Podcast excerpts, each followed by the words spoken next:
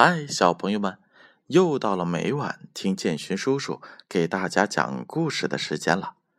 今晚啊，建勋叔叔给大家读《中外民间故事》这本书。这本书呢，是由北京出版集团公司、北京教育出版社出品的，主编是金波。今天建勋叔叔要给大家带来的故事，名字叫做《木兰从军》。木兰很小就没有了母亲，她是跟着爹爹长大的。她的爹爹年岁大了，弟弟年纪还小。所以，家里的重活都落在了木兰身上。有一天晚上，木兰正在织布，突然，一个军官骑着马来到他家门前。木兰来到门外，军官递给他一份公文，说道：“边疆正在打仗，皇帝下令征兵。”你们家有一个人的名字在公文上。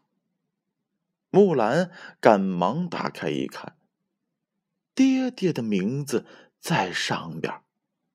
木兰回到家，左思右想，爹爹年岁大了，弟弟又还小，怎么能为国出力呢？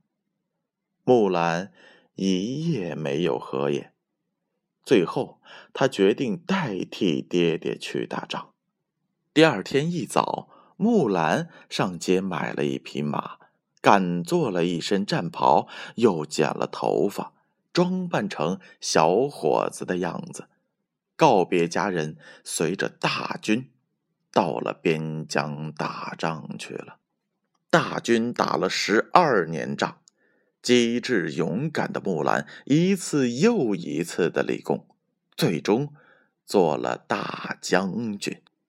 大军胜利归来，皇帝劝木兰留下来做大官但是木兰想念亲人，就和几个一起打仗的好伙伴回家了。木兰回到家。换上了以前的青布衣裙，和她一起打仗的伙伴们个个都惊呆了。他们怎么也没想到，木兰原来是个漂亮的姑娘啊！好了，小朋友们，你们现在还小，也许没有来到学校能够学到《木兰从军》这一首诗。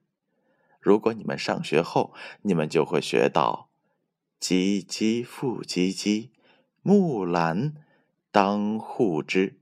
不闻锯机数，惟闻女叹息。”这只是《木兰从军》这首诗其中的一部分。希望小朋友们可以随着一天天的长大，很快的接触到这一首诗。那接下来，建勋叔叔想要和大家一块分享一下读完这一个小故事后的读后感。